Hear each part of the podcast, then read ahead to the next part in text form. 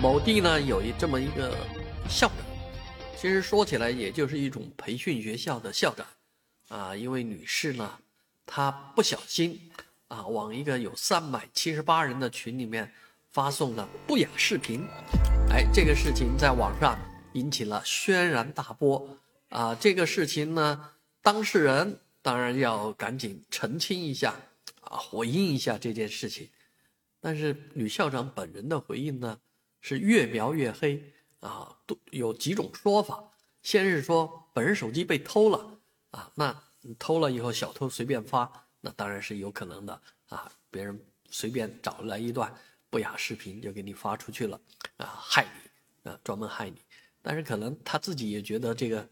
呃事情啊不是那么说得过去，所以他又说是这个送去维修了，手机送去维修。那维修的师傅备不住啊，为了这个报复你，为了这个让你难堪，往你的随便找一个群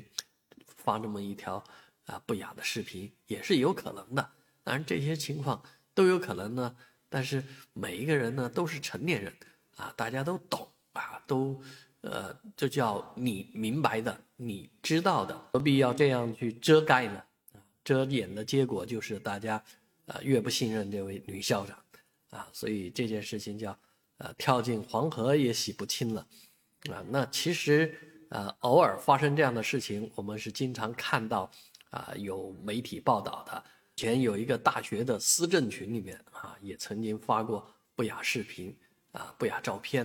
啊，这个当事人，啊，被全国人民骂了一遍，啊，所以这个手机。上真的消息不能乱发，啊，这个手机里呢也不能乱存，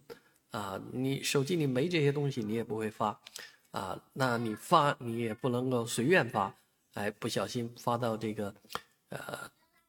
这个叫别人都认为你是一个，啊这样的形象的结果，你原来是那样的，啊，这就把自己的形象弄毁掉了。